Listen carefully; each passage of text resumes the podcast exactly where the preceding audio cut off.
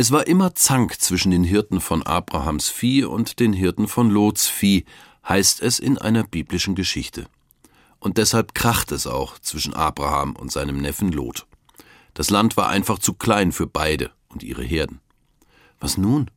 Man denkt, sie raufen sich zusammen. Fromme Menschen sollten sich doch verstehen, die Harmonie über alles stellen.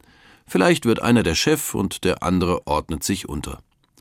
Ich denke, viele kennen solche Ansprüche an sich selbst. Sei friedlich und versöhnlich. Der Klügere gibt nach. Jeder muss mal Abstriche machen, um des Friedens willen. Doch wir wissen, bei solcher Art Waffenruhe können im Stillen die Wände wackeln. Und der bitterste Streit schwelt häufig unter der Käseglocke verordneter Harmonie. Abraham schlägt eine Lösung vor.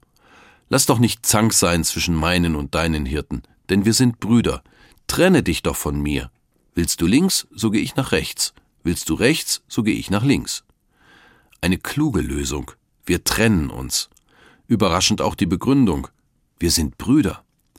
Offenbar kann man eine Beziehung auch erhalten, indem man auf Distanz geht, sich gegenseitig freigibt. Du brauchst deinen Raum und ich meinen.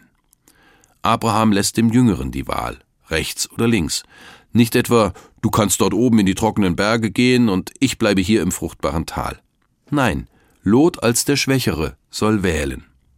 Ich träume davon, dass wir so miteinander leben könnten, faire und offene Auseinandersetzungen führen, aber ohne den dicken Knüppel zu schwingen. Im Privaten, im Beruf. Wir müssen nicht Harmonie spielen, aber es muss für jeden einen gangbaren Weg geben, wenn wir wirklich Frieden haben wollen.